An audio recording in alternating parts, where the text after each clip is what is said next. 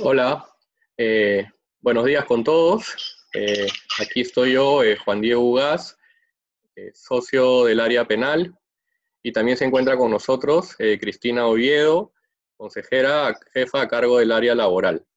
Bueno, el día de hoy los hemos convocado para conversar sobre todas las incidencias que estamos teniendo relacionadas con el tema del COVID-19, en realidad hemos visto eh, bastantes consultorías, bastantes casos eh, relacionados con estos temas, tanto desde el punto de vista eh, penal como laboral.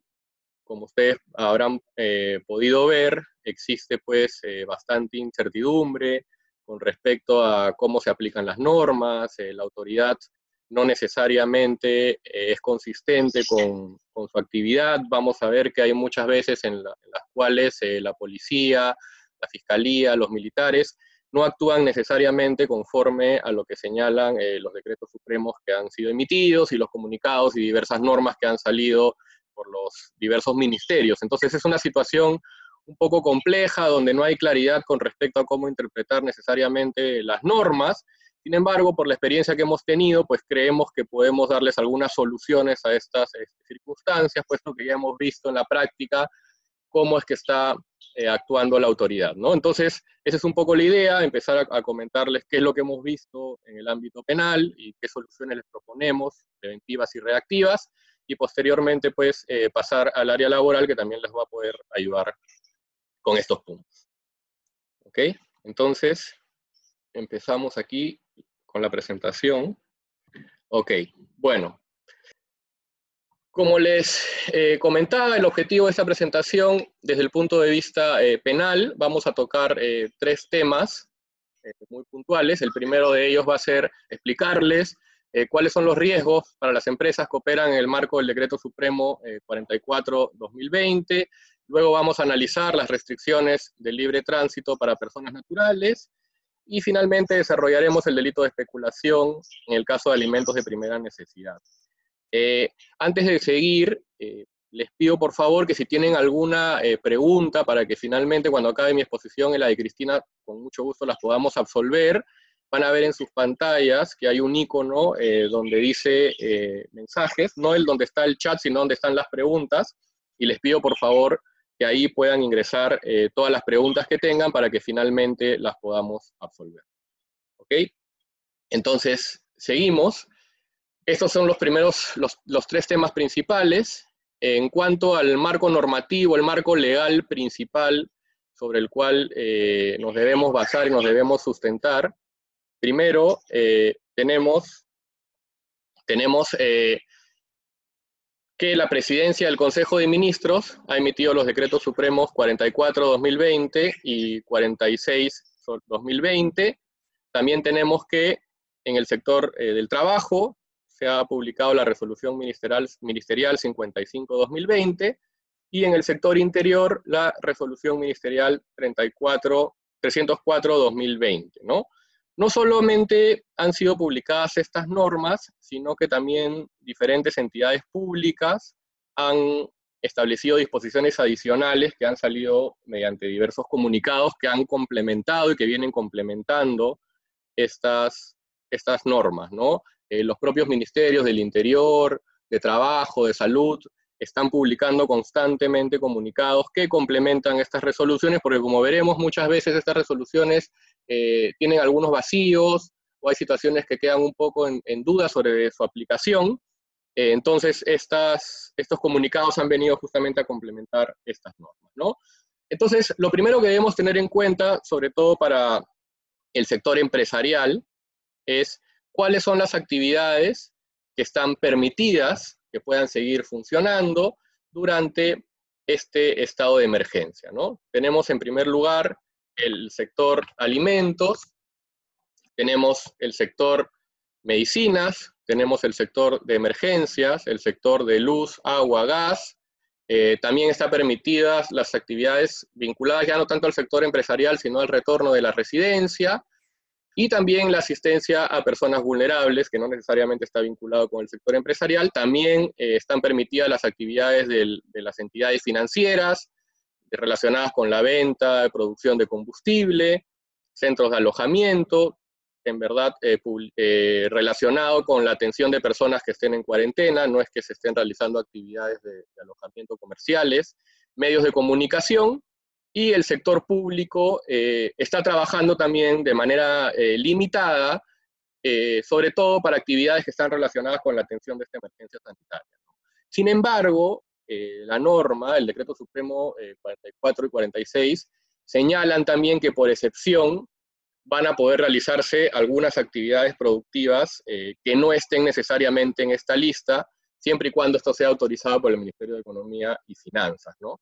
O también el caso de otras análogas, como veremos, que se realicen por fuerza mayor o caso fortuito. Esto justamente se deja abierto por lo que les comentaba, en el sentido de que no todo es fácil de prever, no es fácil tener en cuenta todo lo que va a suceder, entonces se deja esta posibilidad de poder ingresar a algunas otras actividades que no necesariamente estén en, los decretos supremos.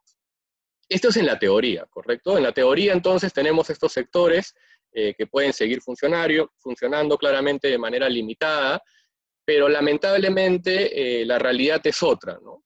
Hemos visto en estas semanas eh, cómo las autoridades fiscales, policiales, militares, laborales, municipales, han intervenido a diversas empresas de varios sectores en la realidad lo que está sucediendo es que eh, las empresas, pese a que las normas permiten algunas, que algunas empresas puedan seguir funcionando, en la realidad lo que está sucediendo es que la autoridad está interviniendo y evitando que puedan continuar con sus actividades. Por ejemplo, hemos eh, detectado que en el sector agrícola, eh, específicamente en las empresas agrícolas que se dedican a exportar, ha sucedido que eh, la policía y la fiscalía los han intervenido, ordenando incluso la paralización de sus actividades. Nosotros como abogados hemos intervenido en estos casos para poder explicarle a la autoridad que esto no es así, porque el razonamiento de los fiscales en estos casos, o de la policía o de los militares, por ejemplo, es que solamente el sector agrícola eh, puede funcionar para abastecer el sector interno y no el de exportación, cuando claramente el decreto supremo eh, 44-2020 y el comunicado del Ministerio de Agricultura eh, lo permite, ¿no? Pero no solamente es que permitan que, la, en el sector agrícola eh, se, puedan, se puedan realizar actividades relacionadas con la exportación, sino también incluso con el mantenimiento de plantas, animales y productos agropecuarios. Entonces podría ser que una planta agrícola eh, no esté necesariamente en una etapa de producción o no esté todavía vendiendo, comercializando, pero sin embargo necesitan que haya personal en la empresa para poder realizar el mantenimiento de estas plantas. Entonces, no por eso, pues, eh, la autoridad eh, podrá intervenir y tomar acciones porque se estén realizando actividades, puesto que, como les vengo señalando, este tipo de actividades sí están siendo permitidas. Entonces, tenemos por un lado que hay algunas, hay algunas autoridades que consideran a su criterio que ciertas empresas o ciertos sectores no deberían funcionar y por eso es que las están interviniendo. Ese es un primer problema, ¿no? El segundo problema es que hay empresas que, ok, la, autoridad considera que sí deberían eh, seguir funcionando, que sí están dentro de los alcances del 044 y 046, pero sin embargo, sin embargo, también las intervienen porque para la autoridad, si bien están autorizadas para funcionar, no lo están haciendo en cumplimiento de las condiciones de salud eh, en el trabajo, ¿no? Entonces, ¿cuál es el razonamiento de la autoridad en este caso? ¿No? La falta de cumplimiento de justamente estas normas de salubridad.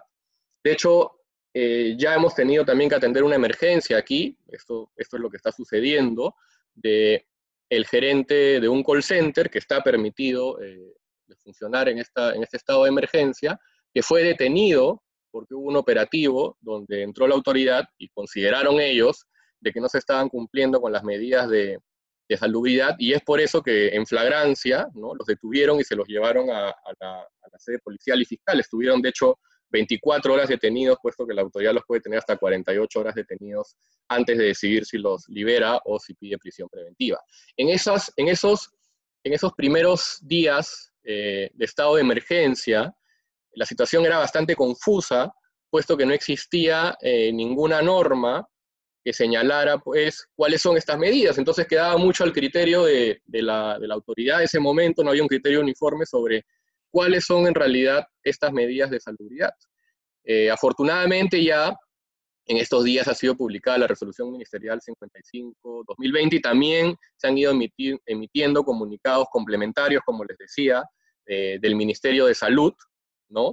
que han ido señalando cuáles son estas medidas preventivas eh, con respecto a la salud que deben, que deben, por las que deben velar las empresas que siguen funcionando. Entonces, entre esas tenemos, por ejemplo, la difusión de mensajes informativos de salud, el suministro de material higiénico apropiado, la evaluación del estado de salud de los trabajadores, contar con un mínimo de personal indispensable, la implementación del trabajo remoto en la medida de lo posible, constante lavado de manos, evitar contacto físico directo con las personas, evitar toser o estornudar sin cubrirse la boca, uso de mascarillas.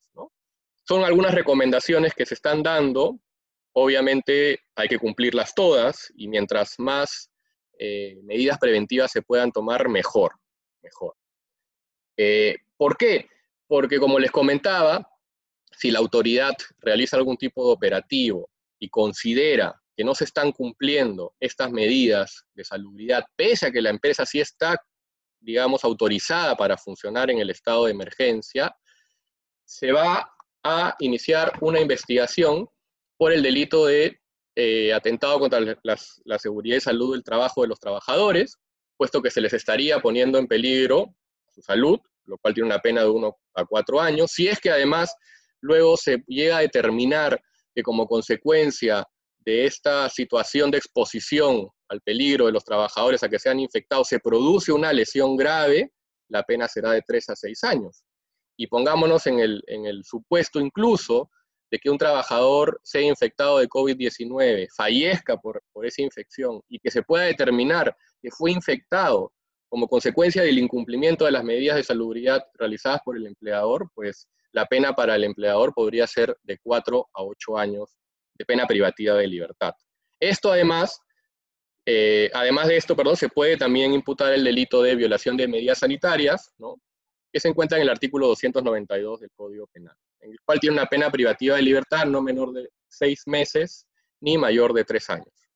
Como les comentaba hace un momento, esta situación es bastante delicada, puesto que ya lo hemos visto, hemos atendido ya una emergencia de estas. Si la autoridad considera que se está cometiendo en flagrancia cualquiera de estos delitos, inmediatamente la persona encargada, ya sea call center, ya sea empresa del sector agrícola, financiera o fuera de las autorizadas, la persona a cargo en ese momento será seguramente detenida y será llevada a la fiscalía y a la, comisaría donde pueden estar hasta 48 horas. ¿no? Incluso después de estas 48 horas, el fiscal puede decidir si aplica un proceso inmediato, un proceso bastante célere que se da en estos casos de flagrancia a la persona detenida, con lo cual lo puede tener incluso 24 horas adicionales, eh, y después de eso se decide si se aplica un proceso inmediato, y además se decide si es que se aplican o no medidas como la prisión preventiva. ¿no? En estos tiempos no nos, podría, no nos sorprendería tampoco pues, que algún fiscal se le pueda ocurrir pedir prisión preventiva para alguno de estos gerentes este, aplicando un proceso inmediato.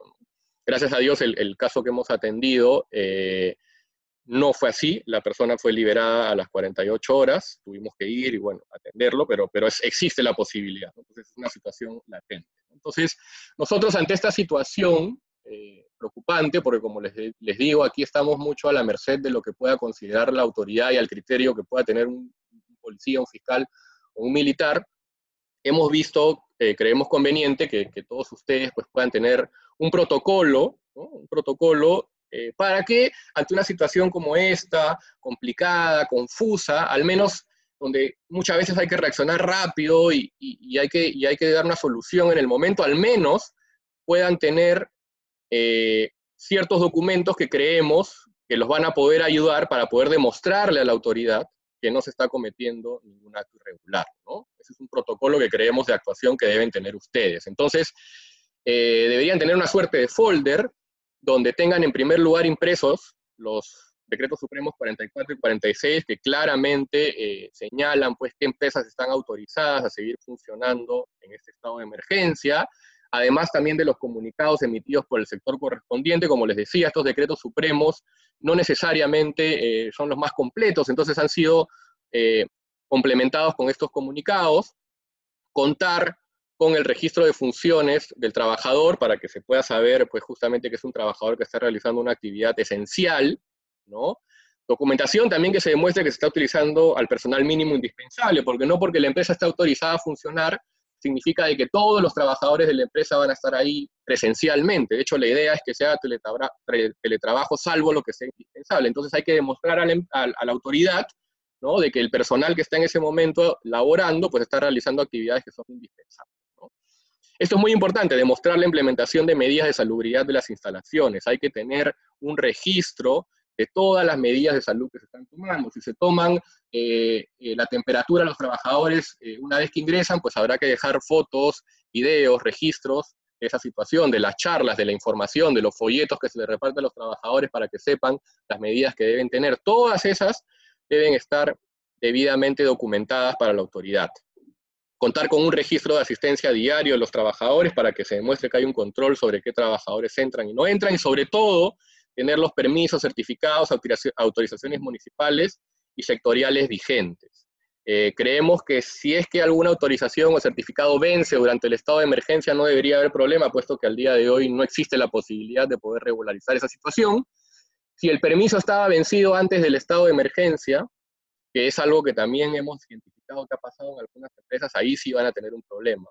Eh, ahí sí van a tener un problema porque seguramente la autoridad clausurará el local y no permitirá que reabra más allá de eh, la intervención que se vaya a hacer. Eh, esto en cuanto a, lo que sucede dentro de la empresa, ¿no? las intervenciones que se pueden dar dentro de la empresa que está en funcionamiento, ya sea porque la autoridad considera que no están autorizados para operar o ya sea porque si bien creen que están autorizados para operar, pues a su criterio no están adoptando las medidas de salubridad necesarias en este estado de emergencia. Es un primer supuesto donde, como les comentábamos, lo mejor es que tengan un protocolo y que tengan la mayor documentación eh, a la mano para poder explicarle a la autoridad que están cumpliendo con todo lo que señala la ley. Ese es un primer problema. El segundo problema que hemos detectado es el de la movilización de los trabajadores durante el estado de emergencia. ¿no? Aquí tenemos también dos supuestos. El primero es el trabajador que va ¿no? al local ya sea una entidad financiera, un call center, una farmacia, lo que fuera. Y el segundo supuesto, que es el eh, donde hemos encontrado mayores problemas, son los repartidores eh, que trabajan para alguna empresa, ya sea para delivery de medicinas, ya sea para delivery de alimentos, o lo que fuera que esté relacionado con la actividad que esté permitida. Entonces, ¿qué dice la norma al respecto? Que todos los trabajadores de, las empresas que realizan actividades autorizadas dentro del Director Supremo, que son las que les expliqué al comienzo, pueden transitar durante la inmovilización social eh, obligatoria, incluso durante eh, el toque de queda. Esto está incluso señalado por un comunicado del MINDEF y el Ministerio. Entonces, sí pueden circular y además pueden circular en su vehículo. Eso es importante también. Todos los trabajadores que van a brindar estos servicios que están permitidos, sí se pueden movilizar en un vehículo particular. Esto, como vuelvo a repetir, es lo que dice la norma, lo que dicen los comunicados, aparentemente es claro, pero ¿qué está ocurriendo en la realidad? En la realidad, ¿qué sucede? Que el trabajador de la empresa autorizada transita en vehículos particulares para realizar sus labores, como les decía, esto lo hemos visto más que nada en el caso de los deliveries, deliveries permitidos, por supuesto. Las autoridades intervienen a los trabajadores y el razonamiento mayormente es que no se pueden realizar actividades de reparto o de delivery en un estado de emergencia. Claro, no se pueden, pero para ciertos sectores. No se pueden repartir hamburguesas, no se pueden repartir pollo a la brasa, pero sí se pueden repartir alimentos de primera necesidad, sí se pueden repartir medicinas, documentos, cualquier cosa que esté permitida y dentro del rubro, de los rubros que hemos eh, señalado. ¿no? ¿Cuál es el problema de esta situación? El problema de esta situación es que una vez que es intervenido el trabajador, va a ser llevado a la comisaría del sector donde ha sido detenido, se le va a retener la tarjeta de propiedad, se le va a retener la licencia de conducir y además se le va a imponer una multa que puede llegar hasta los 6.300 soles. Eso en principio haría, imaginemos el caso de un repartidor, que ya no pueda movilizarse, lo cual va a afectar a, a, la economía de la empresa, porque es un repartidor menos que va a poder estar trabajando. Además, de acuerdo al Decreto Supremo 44-2020, si ese trabajador que ya fue intervenido, que ya fue registrado y que ya fue sancionado, vuelve a ser intervenido circulando en un vehículo privado, puede ser detenido y luego investigado por el delito de violación de las medidas sanitarias. Entonces hay que tener mucho cuidado con esto. Aquí sí hemos tenido bastante problema porque la policía es reacia en, en reconocer que estas personas sí pueden circular. Afortunadamente, después de explicar y en algunos casos de acudir a la comisaría, hemos logrado que no se impongan estas, estas medidas, pero eh, es latente y, está sucediendo en todo momento. ¿no? Incluso hemos visto el caso particular del delivery de alimentos y medicamentos para animales, como les comentaba, ¿no? un poco para que vean cuál es el razonamiento de las autoridades. ¿no? Las autoridades en, su criterio dicen, oye, pero repartir comida y este, medicinas para animales, eso no es una emergencia, eso no está permitido, cuando en realidad sí lo es, ¿no? sí está permitido por los decretos supremos, incluso el Minagri emitió un comunicado autorizando justamente las actividades eh, vinculadas al cuidado de los animales. Entonces, está claramente establecido en la normativa que este tipo de actividades se permiten, pero para la autoridad no. Incluso señalan, eh, han llegado a señalar de que pueden repartir este, alimentos, pero solamente los que son perecibles y no los que son no perecibles, cuando en realidad no hay ninguna normativa al respecto. Entonces, como les decía, nuevamente nos encontramos ante el problema de cuál es el criterio del policía, cuál es el criterio del militar, cuál es el criterio del fiscal, que no necesariamente se condice con lo que ha sido publicado en las normas.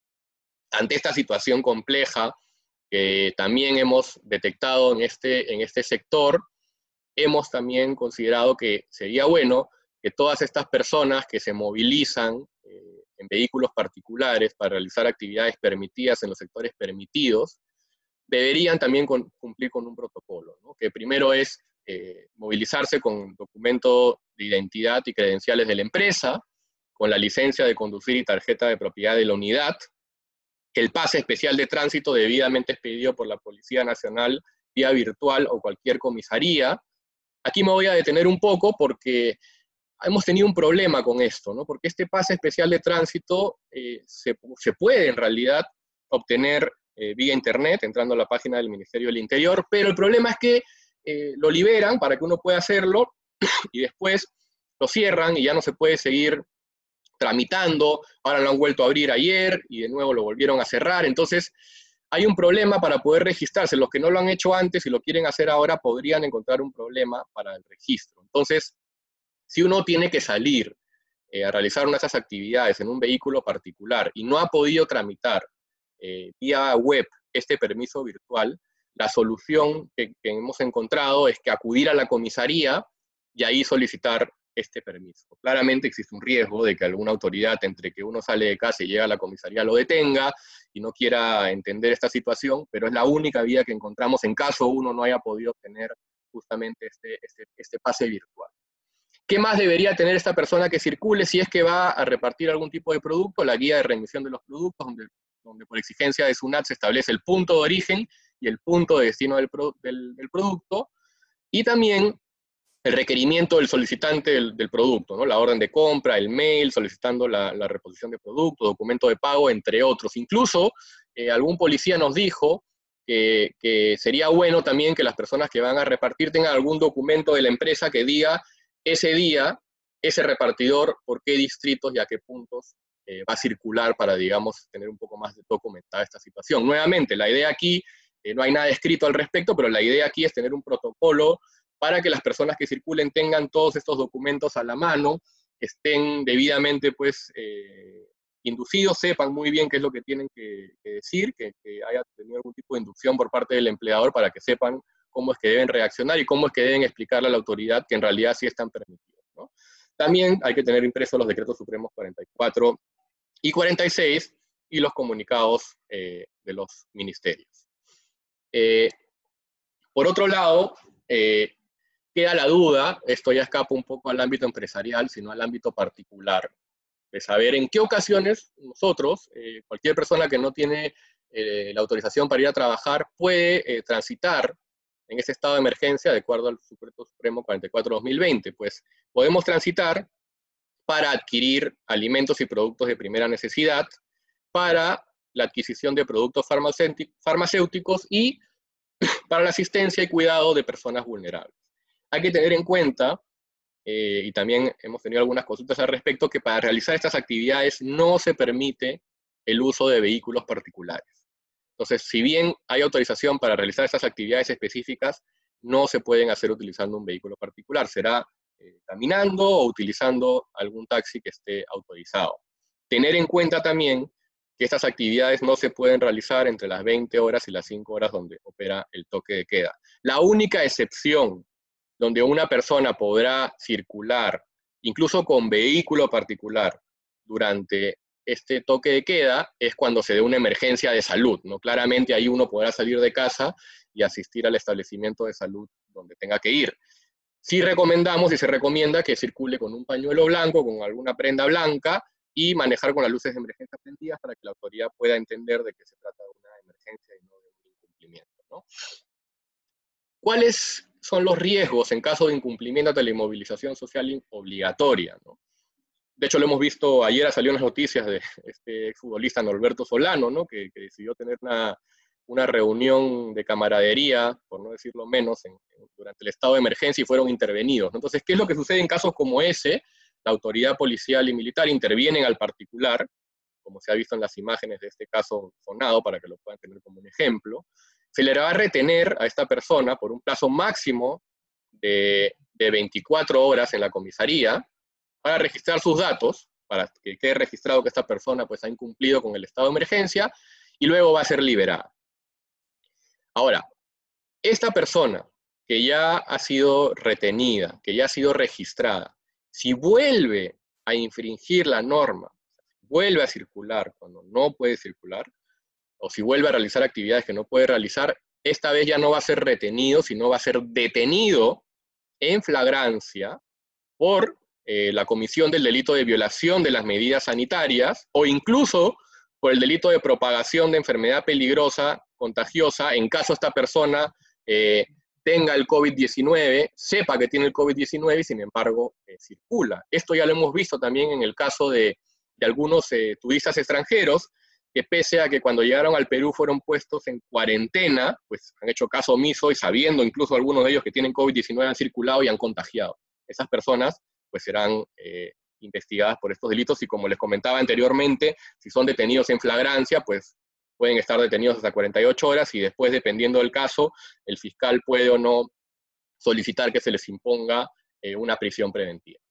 Y finalmente, tenemos el delito de especulación, ¿no? es un delito eh, que, como vamos a explicar, no tiene al día de hoy una aplicación por, ciertas limitaciones jurídicas, pero podría suceder que en algún momento eh, puedan darse casos relacionados con este delito. ¿no? Este, este en buena cuenta sanciona al que vende productos de primera necesidad a precios superiores fijados por la autoridad competente, y también a quien vende productos por precios superiores a los que consten en las etiquetas, rótulos, letreros o listas elaboradas por el propio vendedor o prestador de servicios, con una pena no mayor de un año. El tema aquí es que hay varios problemas con este tipo penal, puesto que la legislación peruana, en primer lugar, no contempla una definición de primera necesidad, de bienes de alimentos de primera necesidad. No, no hay una especificación de cuáles son necesariamente ellos, con lo cual ahí ya tenemos un primer problema para poder identificar si se ha cometido o no el delito. Pero más importante aún es que en un libre mercado como el nuestro no se fijan los precios, sino que estos son definidos por la oferta y la demanda, con lo cual no sería eh, sencillo poder demostrar en qué caso una empresa ha fijado un precio mayor del permitido. Sin embargo, eh, existe la posibilidad de lo que hemos eh, escuchado, de que el Ministerio de Agricultura y Riego eh, pueda elaborar una lista de productos básicos de primera necesidad y sus precios en esta situación de emergencia. Si esto se llega a dar, ahí sí que vamos a tener un precio fijado y ahí sí que las empresas no van a poder vender a un precio mayor a ese. Pero es una situación que, como les digo, al día de hoy no se da, pero podría suceder en el devenir de los próximos días. Eso en cuanto a los temas penales eh, relacionados con el COVID-19. A continuación eh, los dejo con Cristina, quien eh, les va a explicar ahora los temas laborales que han estado saliendo en los últimos días en este estado de emergencia. Buenos días con todos. Gracias, Juan Diego, por, por la exposición en los temas penales. Ahora vamos a conversar básicamente sobre los temas de seguridad y salud en el trabajo eh, que hay que tener en cuenta durante el estado de emergencia.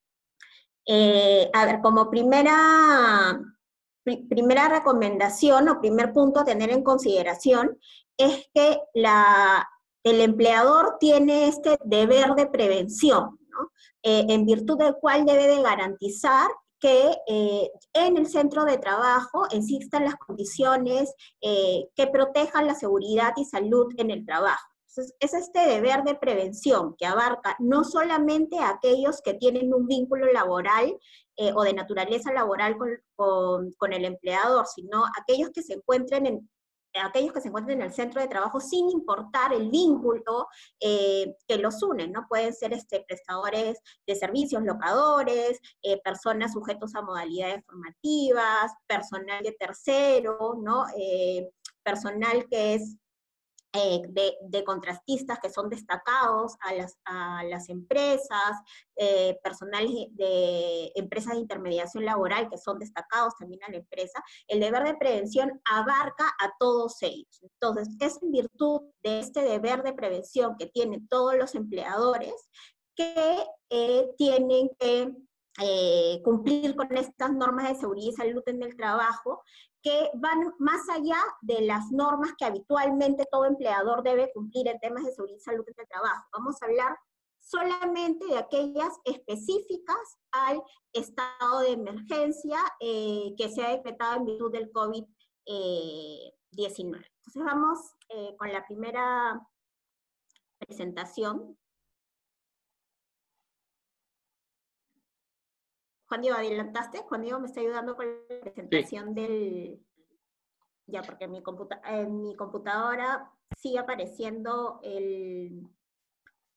la, la lámina de presentación, la diapositiva de presentación. Sí, sí, ya la puse. Lo que pasa es que es un poco lento el internet, pero ya está. Ya, bueno, entonces, perfecto. Apareció la primera diapositiva. Entonces, como había dicho Juan Diego, en el tema de seguridad y salud en el trabajo, básicamente eh, se han eh, publicado eh, una resolución ministerial que fue antes, publicada antes del, del, estado de emergencia, en realidad esta más coincide con la, con la declaración del estado de emergencia sanitaria, eh, que es la resolución ministerial 055-2020 TR. Y lo que hace esta resolución es brindar una serie de recomendaciones vinculadas a la prevención del COVID-19. y básicamente son tres las recomendaciones. En primer lugar, se habla de medidas de comunicación e información que debe de adoptar el empleador en virtud de esta enfermedad particular. ¿Qué es lo que se dice al respecto? Que el empleador debe elaborar un plan comunicacional, el empleador conjuntamente con el área de recursos humanos y eh, con el Comité de Seguridad y Salud en el Trabajo en caso lo tengan o el supervisor de seguridad en el trabajo, según corresponde. Este plan comunicacional debe de prever todas aquellas eh, medidas preventivas que ha adoptado el empleador justamente para eh, o con relación al, al COVID-19. ¿No? Otra medida de comunicación e información es preparar eh, eh, folletos, en realidad difundir todos los mensajes que deben de tener en cuenta los trabajadores para prevenir la difusión eh, del COVID-19. Incluso se habla de establecer un punto de contacto, el empleador debe establecer un punto de contacto a los que, al cual los trabajadores puedan este, recurrir para obtener información, obtener información respecto al COVID-19. Asimismo, eh, se establece que deben de adoptar un protocolo de limpieza y desinfección especial, específico para este tema del COVID-19 y difundir entre los trabajadores prácticas saludables de higiene como eh, lavado de manos, este, frecuentes, cómo es que se tienen que lavar las manos, el distanciamiento y otras medidas de, que adoptar los trabajadores.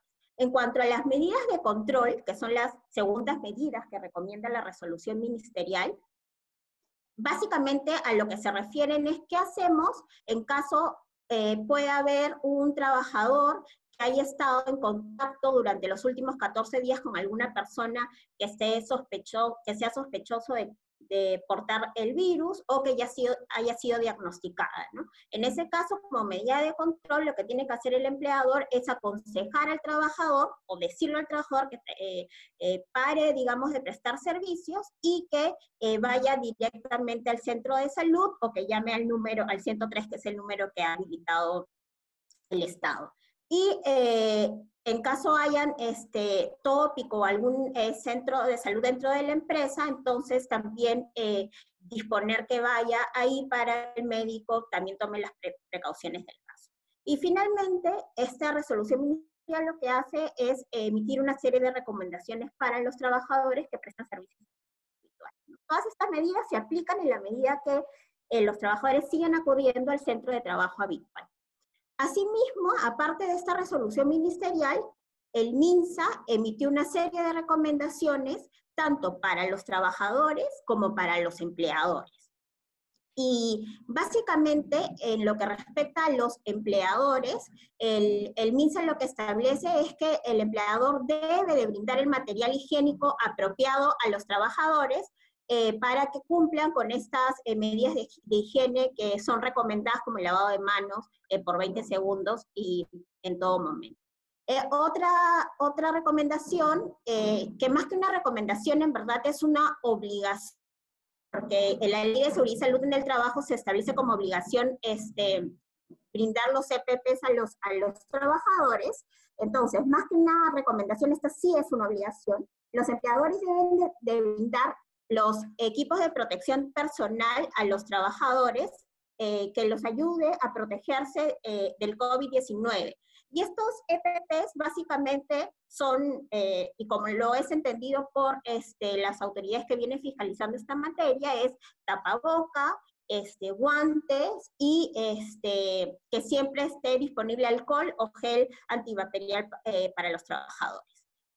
también como recomendación, este, se establece que el empleador debe de fomentar buenas prácticas de higiene, capacitar a los trabajadores, ¿ok? Es una recomendación eh, y en la medida de lo posible nosotros recomendamos que sea así, capacita, a los trabajadores sobre las medidas de prevención del COVID-19, cuidar se, que los ambientes de trabajo estén ventilados y desinfectados, y en la medida de lo posible también los trabajadores deben mantener una distancia de un metro, ¿no? Sobre todo en aquellos trabajadores que tienen atención o brindan atención al público, eh, ellos este, deben de mantener una distancia de un metro respecto de la persona a la que están atendiendo.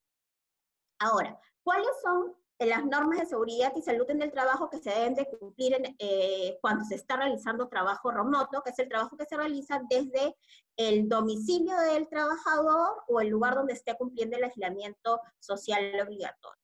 En primer lugar, el empleador tiene la obligación de informar al trabajador sobre las medidas y condiciones y recomendaciones de seguridad y salud en el trabajo que debe de adoptar durante el trabajo remoto.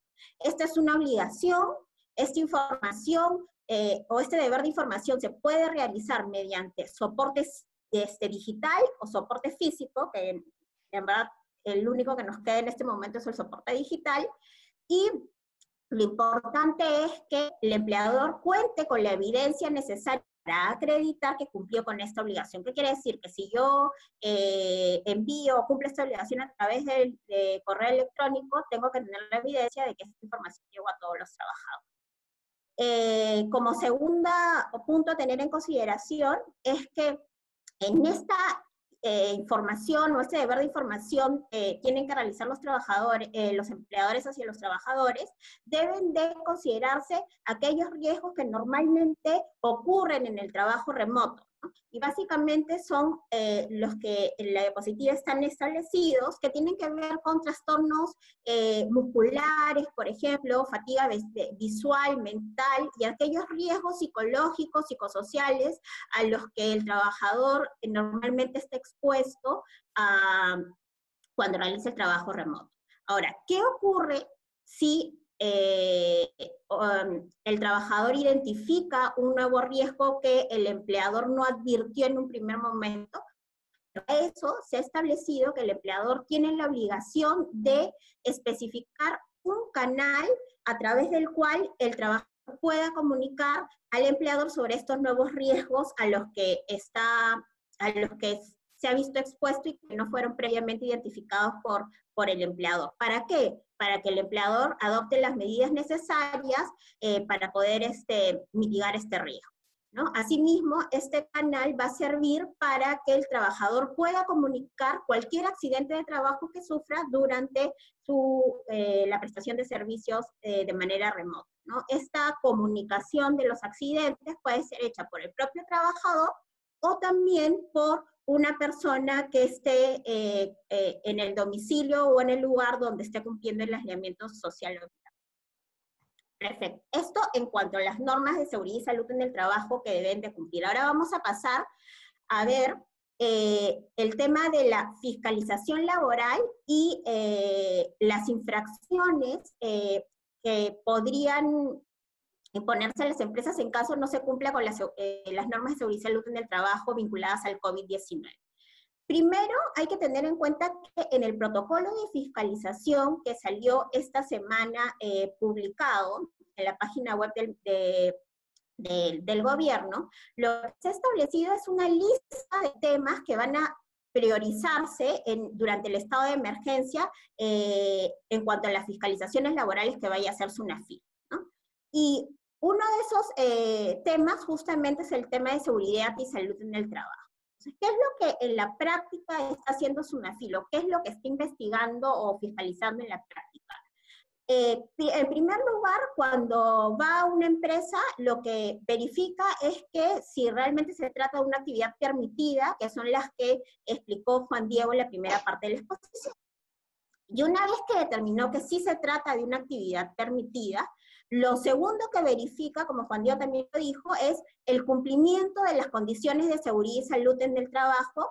Y es más, en el protocolo se habla de las dispuestas, de, las condiciones que ha dispuesto el MINSA.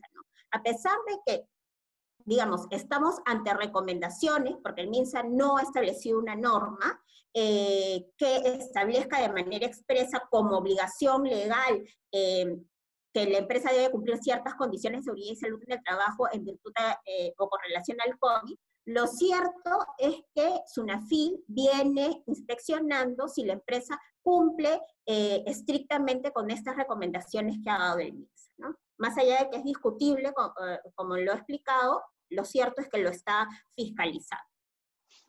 Y en virtud de esta fiscalización, eh, y también en el protocolo, lo que se ha establecido son, perdón, en la norma que regula el trabajo remoto, lo que se estableció fueron dos nuevas infracciones. En primer lugar, es la una nueva infracción está referida a aquellas eh, empresas que están operando pese a no estar permitidas a operar, ¿no?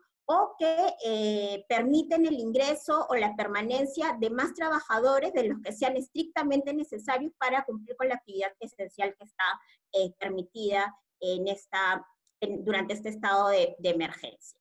Y la segunda infracción está vinculada a la regulación aplicable al trabajo remoto, específicamente respecto a los trabajadores, trabajadores que incluyen o que son, que integran este grupo de riesgo, que son aquellos mayores de 60 años y que tienen alguna enfermedad como hipertensión, este, algún cáncer o otras parecidas. Entonces, estas son las nuevas infracciones, pero hay otras infracciones que sí eh, podrían eh, también eh, calzar en este estado de emergencia y que podrían este, ocasionar la multa o que se imponga una multa a los empleadores. Las vamos a ver en la siguiente diapositiva. Y estas eh, básicamente eh, se refieren a dos infracciones, una muy grave y otra eh, que es grave. La primera que es muy grave, que es una infracción genérica y en la que podría calzar cualquier incumplimiento de las recomendaciones del MINSA o de la resolución ministerial 55-2020-TR. Eh, ¿Cuáles son estas, eh, cuál es esta infracción? Justamente no adoptar las medidas preventivas que aseguren eh, un, ambiente de trabajo seguro para los trabajadores y de los cuales se derive un riesgo grave e inminente para la seguridad y salud de los trabajadores. Entonces, en caso eh, SUNAFIL verifique, por ejemplo, eh, que eh, algún trabajador no cuenta con los EPPs o se está incumpliendo con alguna medida o no hay un ambiente ventilado y desinfectado, qué sé yo, esta sería la infracción que, en la que encajarían esos incumplimientos y es una infracción muy grave. O sea, las multas podrían ser realmente altas. Hay que tener en cuenta que además de incurrirse en esta infracción, el inspector lo que podría ordenar es la paralización inmediata de las labores. Eh, recordemos que como una medida inspectiva, o sea, una medida que se puede adoptar en el curso de las operaciones inspectivas, eh, la ley de seguridad y salud en el trabajo contempla la paralización de las actividades justamente cuando se trata de un incumplimiento de las normas de seguridad y salud en el trabajo, de las cuales se derive un riesgo grave o inminente para la seguridad o la salud de los trabajadores. Entonces, además de poder estar ante una multa fuerte, eh, en caso se verifique un incumplimiento de las normas de seguridad y salud en el trabajo relacionadas al COVID-19, también podríamos enfrentarnos a una paralización de las actividades, lo que podría ser eh, también muy, eh, perjudicial para las empresas.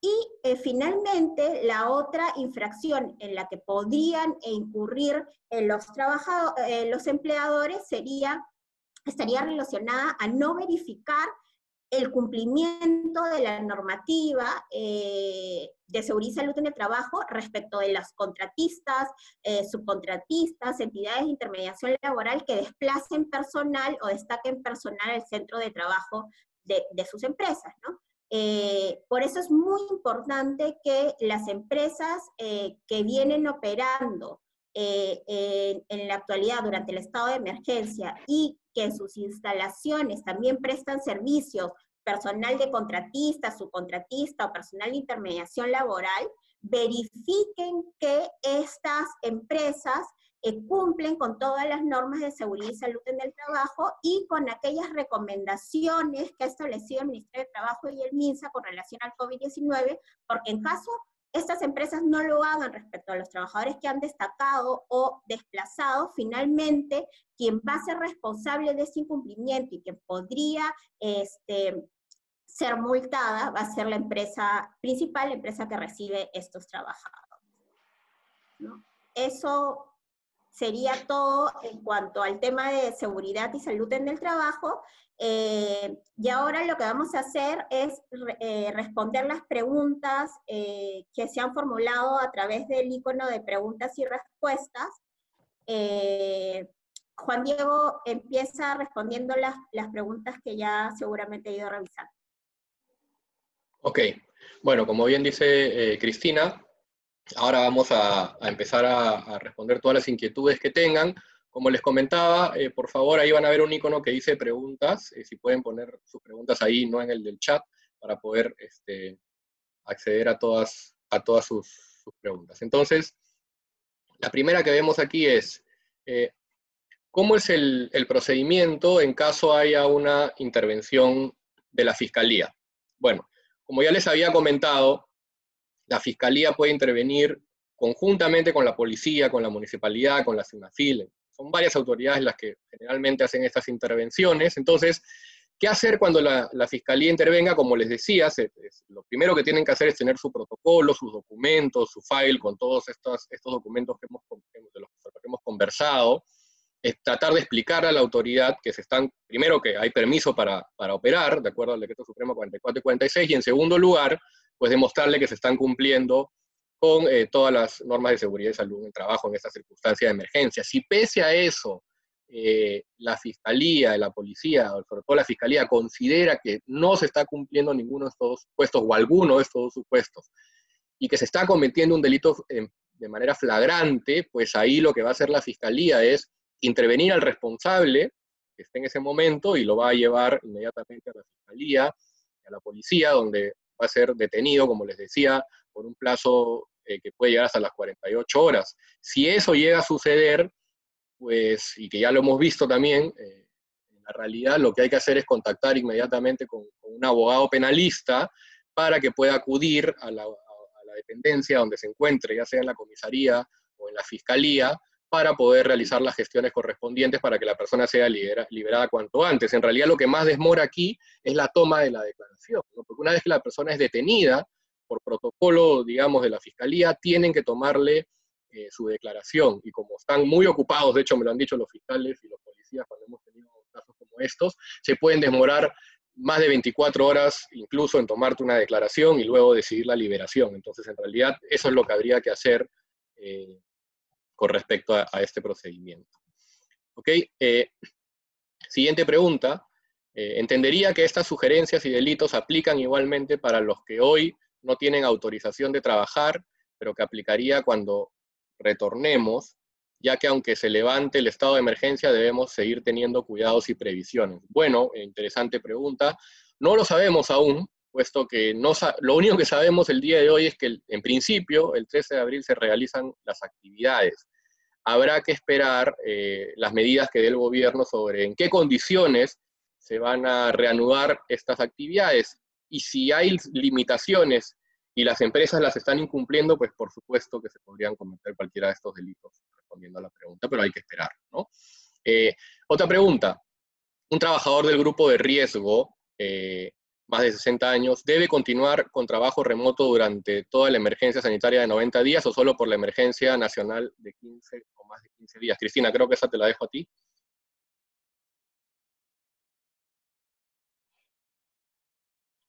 Estás en mute, Cristina, estás en mute. Perdón. Ya, ok. Este, esa es una pregunta súper interesante porque hay, un, hay una distinción importante que hacer. El estado de emergencia sanitaria y el estado de emergencia, eh, digamos, el que ha durado, que va a durar 28 eh, días, ¿no? Eh, o 29 días. El estado de emergencia sanitaria es de 90 días y empezó antes del estado de emergencia nacional. Entonces, respecto al grupo de riesgo, a los trabajadores que están incluidos en el grupo de riesgo, que son los trabajadores mayores a 60 años y aquellos que tienen alguna enfermedad este, particular que pueda complicar el tema del COVID-19, todos estos trabajadores, respecto a todos estos trabajadores, lo que dice la norma es que se debe mantener el trabajo remoto durante el estado de emergencia sanitaria. No, no solamente durante estos 29 días, sino durante los 90 días que dura el estado de emergencia sanitaria. Es un, plazo mucho mayor que los trabajadores que no están eh, involucrados en este grupo de riesgo. Ok, muchas gracias Cristina. Siguiente. En el caso de nuestra empresa dedicada a la agroexportación, es la segunda vez que intervienen a un trabajador nuestro indicándole que el permiso es para él y no para su moto, y ha estado detenido dos días. Bueno, lamentablemente, esta es nuestra realidad, ¿no? Como les decía, las empresas de agroexportación sí que están facultadas para seguir operando. Si este trabajador que se está movilizando con su vehículo, se está movilizando para realizar una actividad permitida indispensable dentro de esta empresa que está permitida de seguir funcionando, la autoridad no puede detenerlo. Y si en este caso esta persona ha sido detenida, eh, pues lo primero que hay que hacer es ir eh, con un abogado penalista, o si está detenida en este momento, y poder coordinar con la fiscalía y la policía para explicarles pues de que están realizando un acto arbitrario en la medida en que esta persona sí está autorizada para, para circular. No es cierto que solo puede circular la persona y no su vehículo particular. Como ya expliqué, las personas que brindan este tipo de servicios autorizados, no las que los consumen, sino las que los brindan, sí que están autorizados para eh, circular con sus vehículos. Y lamentablemente esta pregunta que nos hacen es la realidad, como les decía, y ahí lo que hay que hacer es tener el protocolo y acudir a la autoridad y explicárselo. ¿no? Nosotros lo hemos hecho algunas veces por teléfono con el policía, con el fiscal, y nos han entendido, a veces no te quieren entender y tenemos que ir presencialmente. Depende mucho de cada supuesto, pero en este caso, en el cual hay una persona detenida, pues hay que inmediatamente acudir a, explicar a la autoridad. Siguiente pregunta. ¿Los campamentos dentro del fondo incumplen las medidas de salubridad o los decretos sobre la cuarentena? Bueno, si el campamento está dentro del fondo, pues entendemos que es parte de la compañía y, los campamentos es parte justamente de los servicios de alguna manera que están realizando la, compañía eh, industrial o agroindustrial para poder mantenerse o para cuidar los, eh, eh, las cosechas, en fin. Entonces, sí se considera que si se, están incumpliendo las medidas dentro de, los campamentos, donde además hay personas seguramente reunidas, porque supuestamente están realizando una actividad esencial, eh, cualquier incumplimiento que se dé dentro del campamento también podría ser incluido dentro de estos delitos que hemos mencionado. Siguiente pregunta. En el caso de trabajadores que no estén relacionados a sectores autorizados, pero quieren asistir a la oficina para brindar mantenimiento a los equipos de servidor TI, por ejemplo. ¿Eso es permitido? Cristina, te lo dejo a ti, quizás. En realidad solamente están permitidas servicios aquellos, en estricto aquellas empresas que prestan servicios o se dedican a la producción de bienes que han sido calificados como esenciales y que están establecidos expresamente en, en el decreto de emergencia, ¿no? Y aquellas actividades que es conexas a, la prestación de estos servicios esenciales o la producción de estos bienes eh, que resultan esenciales. Entonces, en esa medida, eh, no sería posible que vaya un trabajador de ITE a una empresa que no, no está facultada a seguir operando en este momento. Gracias.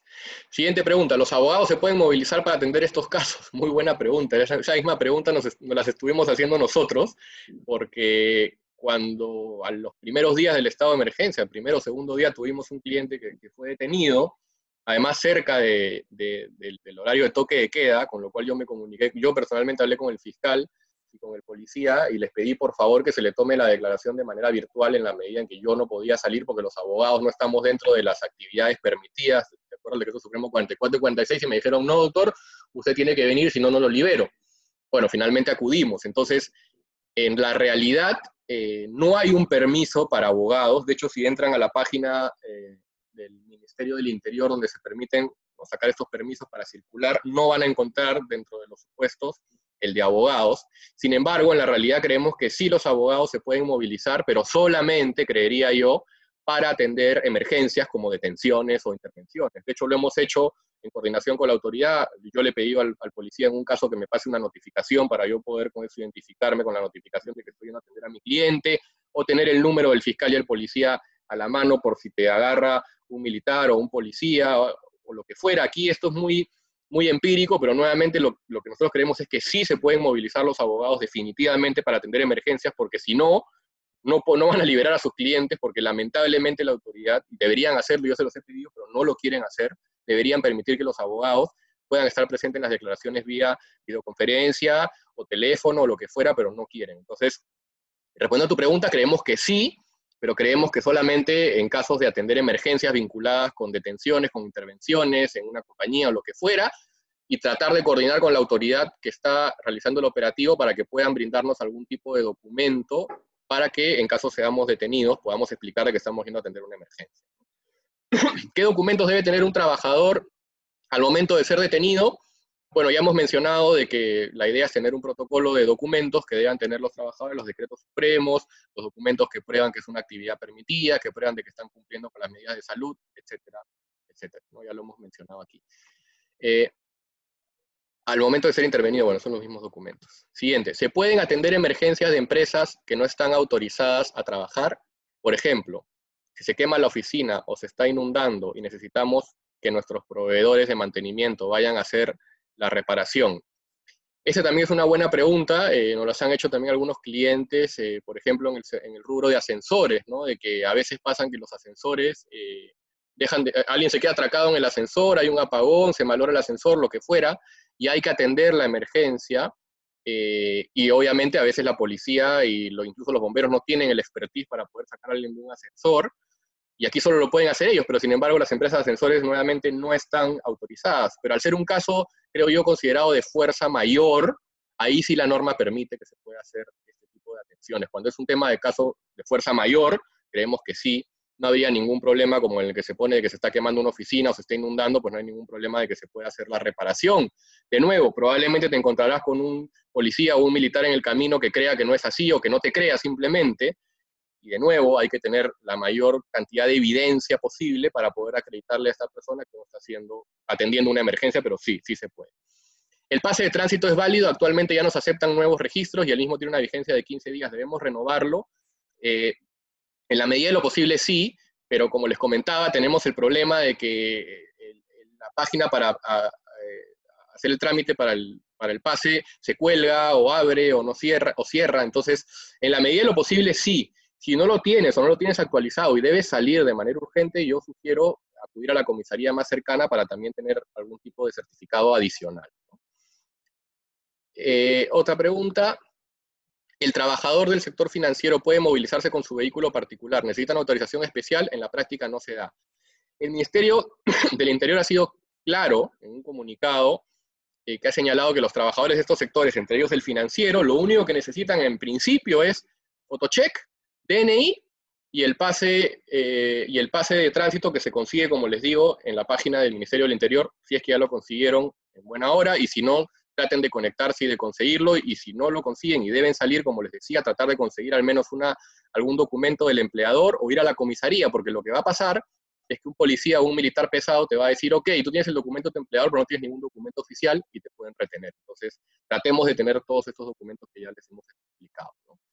Eh, no escuchó muy bien qué es lo que deberíamos hacer en caso de intervención de la autoridad ante circulación de vehículos particulares, pese a que legalmente sí está permitido. Como les comentaba ahí, lo que tienen que hacer si van a circular eh, y están permitidos de hacerlo, tener los documentos que ya hemos señalado en el protocolo, si son intervenidos, explicarle a la autoridad esto que no los retengan y si los retienen y los llevan a la comisaría, finalmente pues tomar contacto con, su abogado penalista para que pueda atenderlos y explicar a la autoridad de que deben ser este, liberados, ¿no? Acá no se les va a detener por un delito probablemente, pero sí se les va a retener, se les va a registrar, se les va a poner una multa, se les va a retener el vehículo y la tarjeta, en fin. Entonces hay que evitar esa situación. Eh, ¿Qué sucede si los precios suben a causa de las mismas restricciones que generan cambios de fletes, por ejemplo, materias primas no disponibles? Como comentaba, aquí estamos, hasta el día de hoy estamos en un libre mercado porque se rige por la oferta y la demanda, así que si los precios suben a causa de las restricciones, ahí no hay ningún problema. El problema sería si el Estado fija y regula los precios y se vende por encima de esto. Eh, acá hay una pregunta para, Cristina. Eh, con respecto a los practicantes del sector público, muchos de ellos tienen una cláusula de suspensión de actividades por caso fortuito o fuerza mayor. Sin embargo, en el decreto de urgencia 26-2020 sobre teletrabajo, 026-2020, en su artículo 22 señala que lo dispuesto en el presente título se aplica en cuanto resulte pertinente a las modalidades formativas u otras análogas utilizadas en el sector público y privado. Pregunta, ¿se suspende el convenio de prácticas sea por fuerza mayor o en caso no puede en caso no puede el practicante realizar labores virtuales, ¿se debe otorgar licencia con goce de haber compensable? Otra situación, se ha dicho en el decreto que se debe modificar el contrato con las nuevas condiciones de teletrabajo, sin embargo, el reglamento de prácticas profesionales y preprofesionales del sector público señala que cualquier modificación del convenio de prácticas debe informarse a servir. ¿Qué hacer ante estas dos situaciones?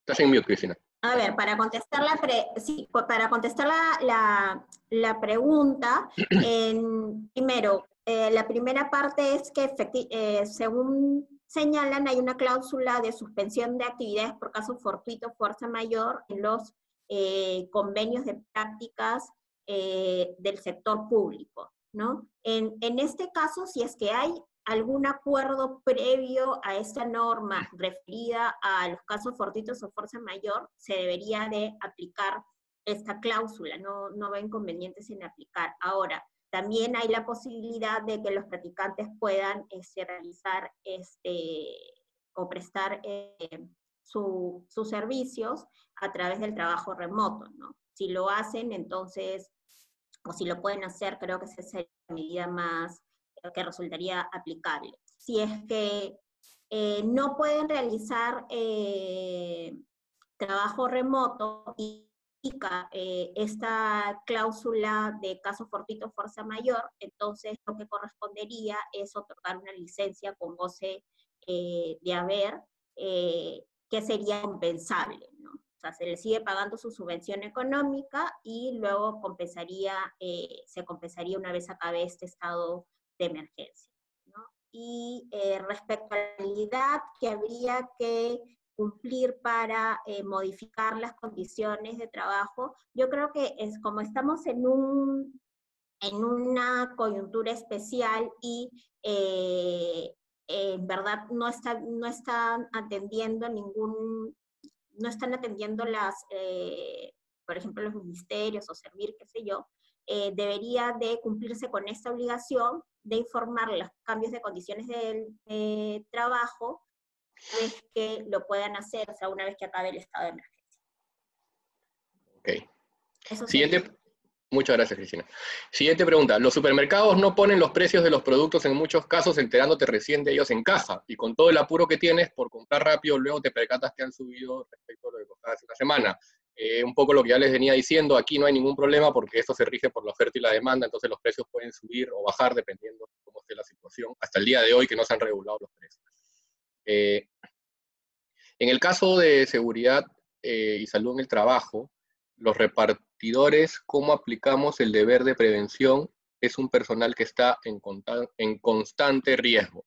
Bueno, aquí como ya les dijo Cristina, hay algunas medidas que ha señalado, el, recomendaciones que ha dado el, MINSA, el Ministerio de Trabajo, en fin. Entonces, lo que hay que hacer es simplemente eh, las personas de los, de los, repartidores tomar las prevenciones del caso, que hasta donde tenemos conocimiento, las mínimas que deberían tener, guantes, mascarilla, eh, gel antibacterial y procurar pues no tener contacto cercano con las personas. En realidad es eso, ¿no? Tratar las medidas principales que tienen estas personas que sí tienen eh, contacto. Para evidencia sobre la difusión de las medidas de seguridad y salud en, el trabajo, ¿es suficiente la confirmación que llevó a su correo o es necesario evidenciar que le dio lectura? Mira, en la, en la medida que eh, se pueda acreditar bien que el trabajador dio lectura del correo, sería mejor, pero basta, bastaría, creo yo, con la confirmación de que ese correo, eh, que el correo llegó a la bandeja de entrada de los trabajadores. Ok, gracias Cristina. Acá hay otra para ti también. ¿Qué podría considerarse como accidente laboral si se encuentra en el domicilio? ¿Cómo distinguir si es un accidente común?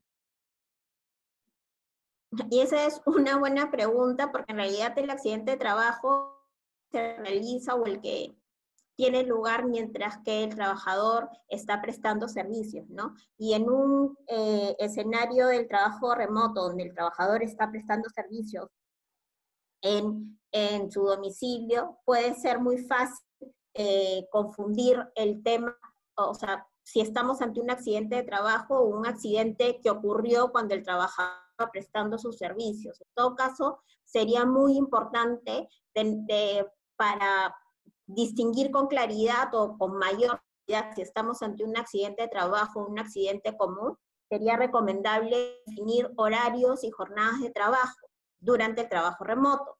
Y em, para tales efectos hay que tener en consideración que, de acuerdo a las normas que regulan el trabajo remoto, eh, la jornada que a esta modalidad es la que estaba vigente eh, antes del estado de emergencia, eh, salvo que las partes acuerden una jornada de trabajo distinta para este periodo. Entonces sería bueno eh, diferenciar eh, y tener bien establecido cuál es la jornada y el horario de trabajo en el que se van a prestar los servicios para poder, durante, para poder distinguir si estamos ante un accidente de trabajo o un accidente común. Esa sería una manera de, de facilitar las cosas.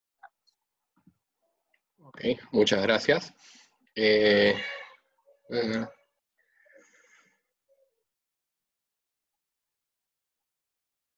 eh, a ver, sí, eh, Cristina, la siguiente sería, debido al estado de emergencia y las nuevas necesidades, cuyo objetivo es atender a estas emergencias que tiene como objetivo resguardar la salud y vida de las, de las comunidades, ¿cuáles son los derechos y tiempo del empleador para, y de acuerdo con la recién determinaciones para implantar las, disposiciones. ¿A cuánto tiempo tiene el empleador para, aplicar estas disposiciones que hemos explicado hoy?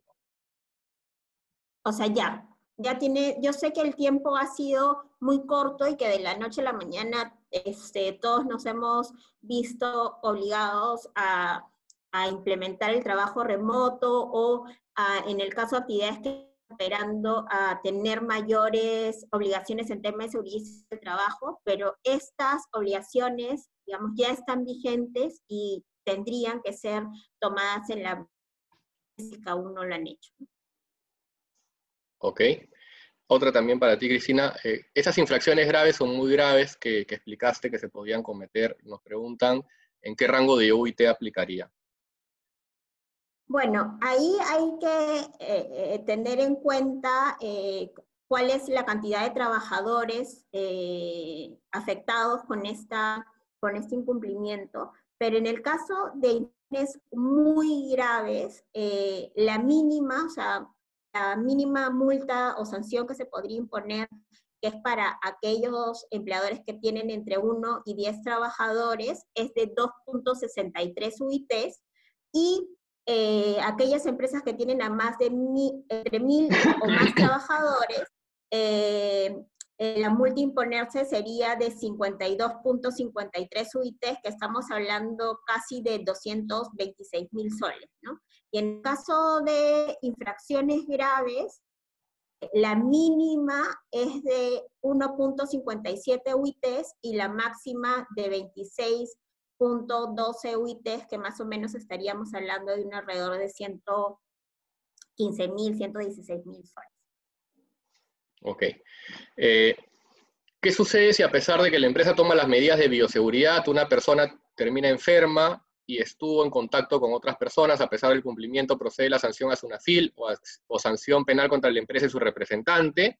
Bueno, acá hay para los dos, yo de repente empiezo con lo penal. Eh, mira, eh, si la empresa ha tomado todas las medidas de bioseguridad, las que hemos mencionado, ¿no? El control de la temperatura, mascarilla, gel, distanciamiento, en fin, es una, es una actividad que se tiene que hacer. Y pese a eso, una persona termina enferma, quizás no se puede saber por qué, puede ser porque traiga la enfermedad de afuera, en fin, por X y Y o Z razones que además en ese momento no se van a poder determinar, consideramos nosotros que ahí no hay responsabilidad penal de ninguna manera para la empresa o sus representantes, puesto que ellos han actuado con la debida diligencia.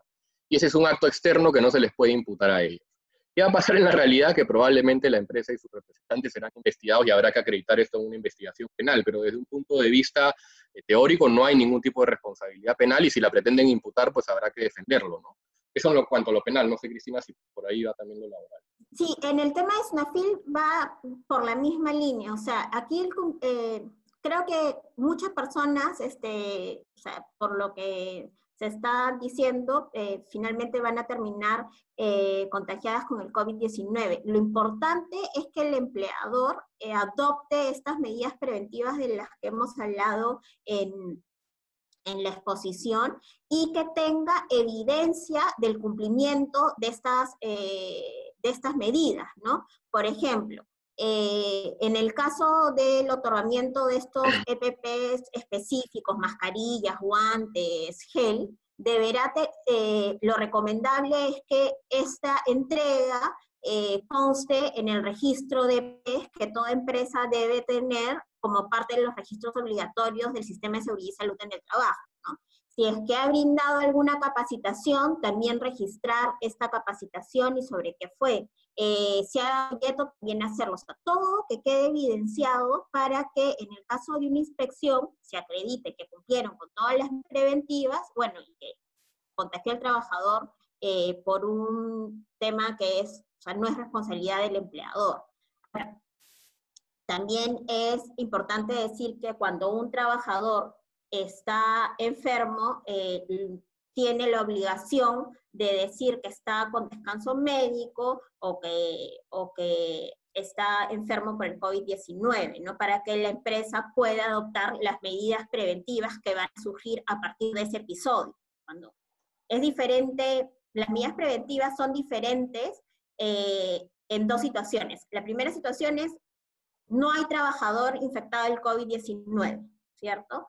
Pero el segundo escenario es cuando ya hay un trabajador que se ha eh, infectado con el COVID-19, ahí se tendrán que tomar medidas preventivas adicionales para evitar el contagio de otras personas o para evitar la propagación. No se tendrá que ver si este trabajador estuvo en contacto directo con alguna otra persona eh, de la empresa, de repente eh, pedirle que estas otras personas también guarden la, la cuarentena que corresponde, eh, y otras medidas preventivas que deberían de ser coordinadas con el médico ocupacional también. Ok, muchas gracias Cristina. Otra pregunta, eh, cuando la policía y las Fuerzas Armadas intervienen en el marco de este estado de excepción, a quienes infringen la orden de inmovilización y lo llevan a la comisaría, entienden que están actuando en el marco de una intervención con fines de identificación o que se trata de una detención. Bueno, eh, la experiencia que hemos tenido, las autoridades consideramos que sí tienen claro y sí comunican a la persona cuando la están interviniendo con fines de identificación y cuando la están deteniendo. De hecho, las condiciones son distintas, las formas son distintas, y además si no está siendo detenido en flagrancia, pues en ese momento se le va a comunicar. Así que sí, sí, sí hay esta diferenciación. Otra pregunta. Eh, los trabajadores que laboran en turnos nocturnos en las empresas que brindan servicios esenciales, ¿pueden movilizarse en el horario restringido de 8 a 5 a.m.?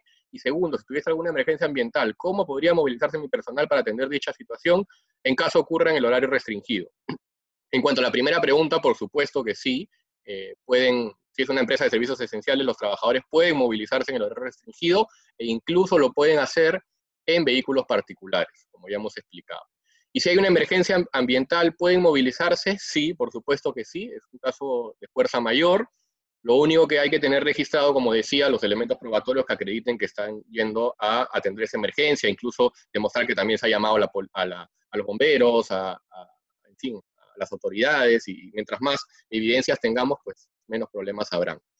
Eh, ¿Tengo el derecho a llamar a un abogado en situación de emergencia? Por supuesto. Es más, se tiene que hacer porque como ya hemos mencionado en la práctica, si uno es detenido o retenido, pero más que nada cuando uno es detenido, eh, no te van a liberar si es que no hay un abogado que te pueda atender o si no tendrás que esperar quizás a un abogado de oficio, lo cual puede demorar las 48 horas de detención como, como máximo que tiene una persona. Si una persona se quedó en Lima por motivos laborales y su residencia está en provincia, en base al retorno a la residencia, ¿podría viajar hacia su domicilio?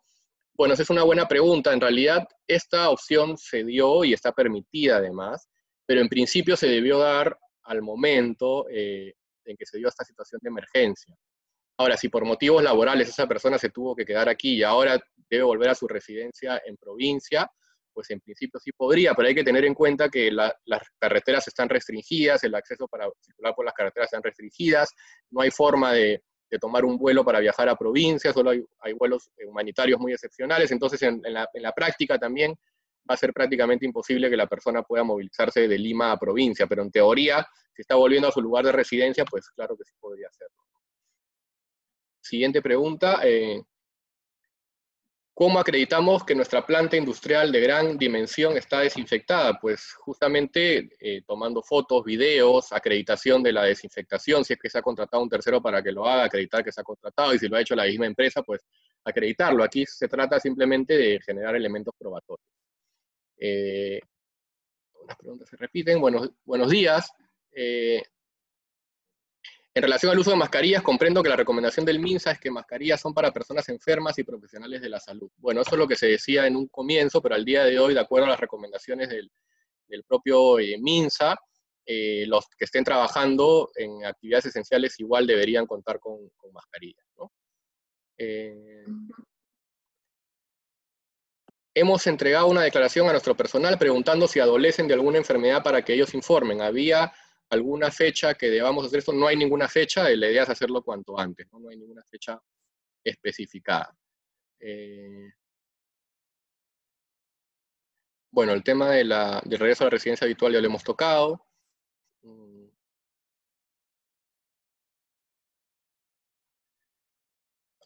Está permitido el ingreso de la prensa. Eh, ¿Está permitido el, preso, el, ingreso de la prensa obligatoriamente? Bueno, la empresa lo que tiene es ingreso a, libre tránsito, ¿no? No, no, no, es que ellos tengan el, ingreso, el, permiso, perdón, para ingresar en todas las empresas y meterse ahí. En realidad los que tienen el permiso para eso son los policías y la fiscalía o los militares, ¿no? Pero claro, si se da un operativo y entran todos ellos en coordinación con la prensa y entra la prensa con ellos, seguramente no podrán evitar que la prensa, que la prensa entre, pero que entre solamente, eh, no. ¿Existe alguna excepción al tránsito de personal durante el toque de queda de empresas que apoyan a la prestación de servicios públicos en telecomunicaciones, por ejemplo? No. Si estas personas eh, realizan actividades vinculadas a las esenciales de 44 y 46, no hay ninguna restricción, como ya hemos explicado. Eh, aquí en Tarapoto tenemos solo personal de seguridad trabajando en la empresa, en total de 8. ¿Alguna recomendación sobre su tránsito? lo que ya hemos mencionado, que cuenten con un protocolo, con las normas específicas que acreditan que son trabajadores, que tengan su pase para poder circular, y los decretos supremos 44 y 46. Pese a estar comprendido dentro de las actividades permitidas, ¿es obligatorio tener el pase de tránsito? Sí, el comunicado del Ministerio del Interior señala que es obligatorio tener el pase de tránsito. Lo que yo señalaba es que si en caso no lo pueden obtener porque la página web cierra, la única alternativa que encontramos es acudir a la comisaría, pero existe siempre el riesgo de que en el camino uno pueda ser detenido y, bueno, sea una situación engorrosa. Lo preferible, por supuesto, es tener este pase. ¿Qué trámite o gestiones eh, debo hacer para dejar sin efecto eh, la multa por el M41? Bueno, aquí en realidad se tiene que hacer el trámite administrativo eh, para impugnar esa, esa, multa, pero eso se podrá hacer una vez que, que las entidades que lo hacen estén, funcionando. Eh, en caso de comunicaciones, me preguntan, como actividad esencial, ¿podría realizar actividades que no están limitadas al mantenimiento de la continuidad del servicio? Como por ejemplo, activación de nuevas redes y construcción de obra civil. En la medida en que no sean esenciales, no. En realidad solo lo que se puede hacer es lo, esencial para que eh, durante el estado de emergencia exista la continuidad del servicio. Entonces, si la activación de estas nuevas redes y esta construcción de obra civil sirven para que el servicio continúe durante el estado de emergencia, pues sí que se podrá hacer, pero si no, pues no, y hay que tener mucho cuidado porque como les digo, el criterio de la autoridad no necesariamente es el correcto.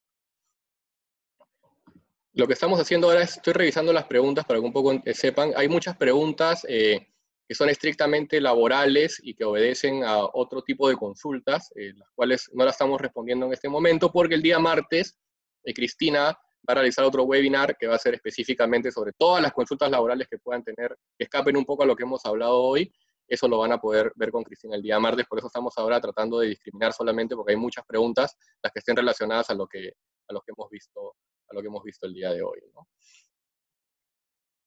Sí, efectivamente el martes vamos a tener una conferencia eh, laboral y vamos a tocar mucho de los eh, que están aquí comentando. Es más, lo que vamos a hacer es Vamos a tomar en tus preguntas para, sobre la base de eso, este, armar eh, nuestra exposición. No se preocupen que esas preguntas las vamos a tener en cuenta para la conferencia del martes.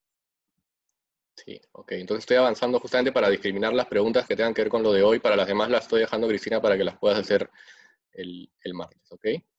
A ver, el delito de violación de medidas sanitarias puede ser imputado apenas se intervengan incumpliendo el toque de queda eh, por supuesto, depende de la autoridad, ¿no? Porque en principio, en el toque de queda es más probable que sí, ¿no? Porque si estás en la restricción normal, eh, lo que va a suceder en primer lugar es que te van a retener y después, como explicaba, van a tomar tus datos en la fiscalía y la segunda vez te van a poder, eh, te van a poder imputar el delito.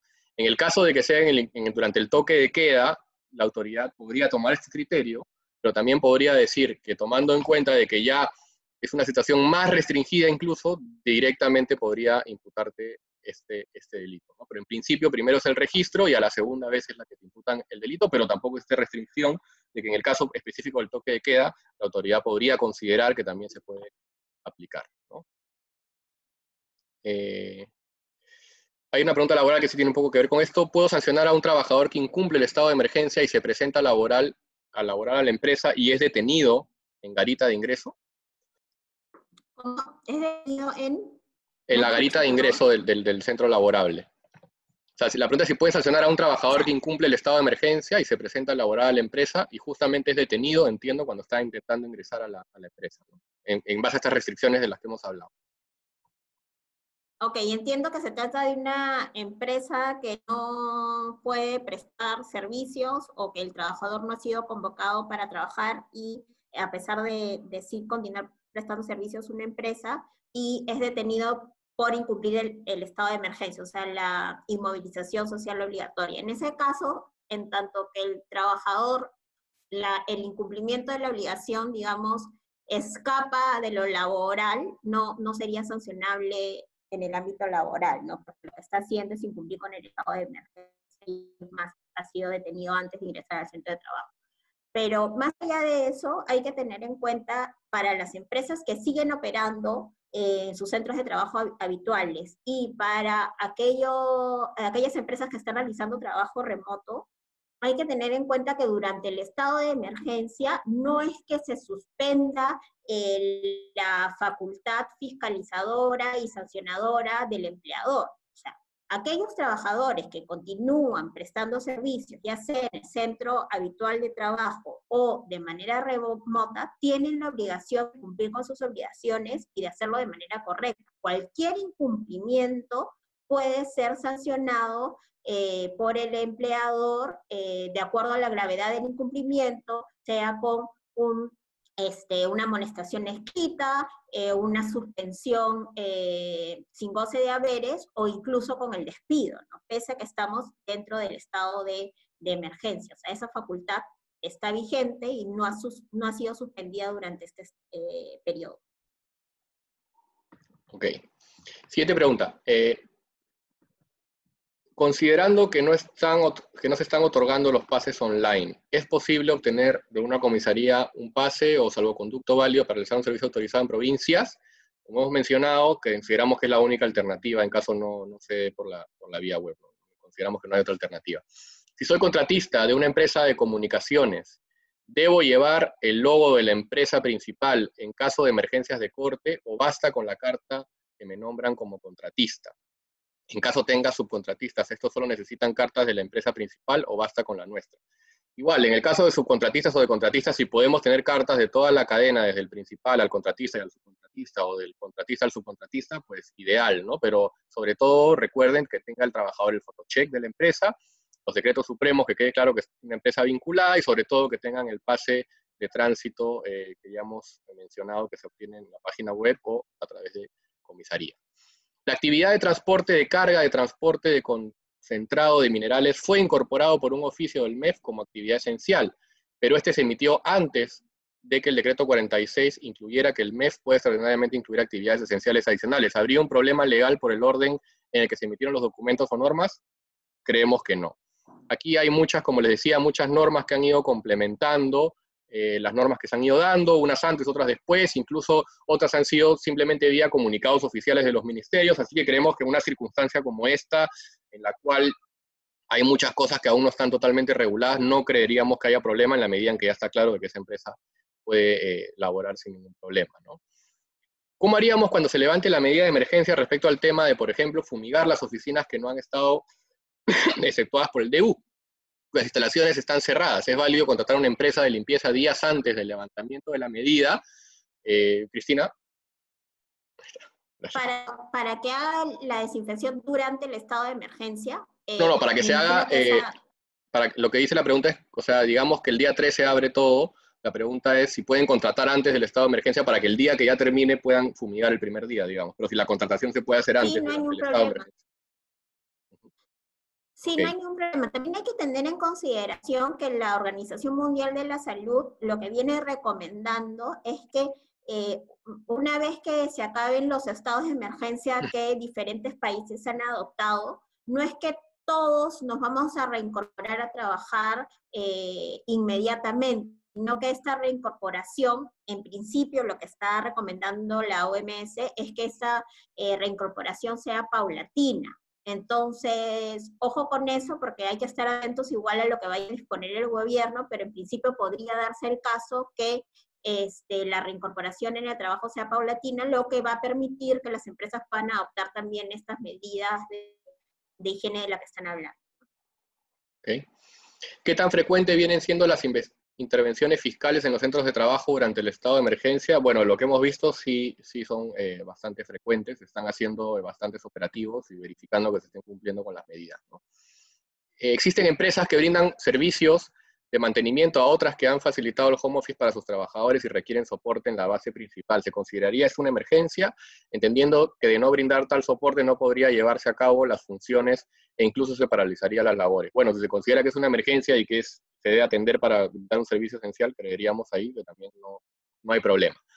El director de tránsito de la PNP esta mañana en una entrevista en RPP afirmó que está prohibida la circulación de vehículos particulares para ir a trabajar que se debe usar los medios de transporte del servicio público y que los miembros de la PNP están instruida con dicha indicación. Bueno, no he visto esta, esta entrevista al director de tránsito, pero hasta el día de ayer, eh, con todas las normas que hemos tenido hasta antes de empezar este, esta, esta conexión vía webinar, las personas que brindan estos servicios que están permitidos sí se pueden movilizar en sus vehículos y la norma es totalmente clara al respecto, salvo que haya salido una indicación distinta, pues creeríamos que sí se puede. Eh, ¿Qué pasa con las personas que se dedican al transporte de minerales? ¿Qué documentación sería pertinente o no pueden circular? Eh, el, tema del transporte de minerales eh, creeríamos que también se podría considerar como una actividad esencial. En todo caso, si es así, habría que llevar igual la documentación que acredite que el fotoche, que está trabajando para una empresa, que tenga su circulación, su pase de circulación, en fin, y con eso no, debería haber mayor problema. ¿Qué tipo de alimentos son considerados los exceptuados para que se mantenga la comercialización? La empresa donde laboro importe y comercializa un suplemento nutricional que no es comercializado ni en supermercados ni en farmacias. Aún así, requieren que elaboremos. Corresponde.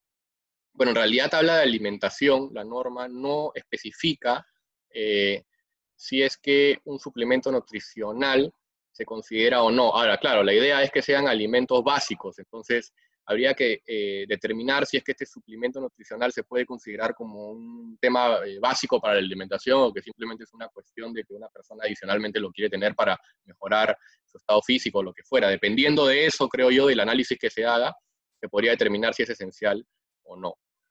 Eh, en el caso del sector de elevadores, ¿qué casos de atención podrían ser considerados de emergencia que amerita atender? En el caso de los elevadores, yo creería en primer lugar definitivamente las emergencias, cuando una persona sufre algo dentro del ascensor, ya sea que se queda atrapada, el ascensor no funciona, eh, cualquier emergencia vinculada con esa, creemos que sí. En el caso de los, yo tengo entendido también que los, las empresas de elevadores no solamente atienden emergencias, sino que generalmente también realizan mantenimiento a los ascensores. En el caso del mantenimiento, es un poco delicado también, porque habría que determinar qué tan esencial es el mantenimiento para el funcionamiento del ascensor. Me explico. Si con el mantenimiento del ascensor se puede evitar se produzca de manera certera y probable un accidente, pues creemos que el mantenimiento sí debería ser permitido. Ahora, si el ascensor puede funcionar perfectamente sin mantenimiento durante lo que queda del estado de emergencia, creeríamos que no sería un tema esencial.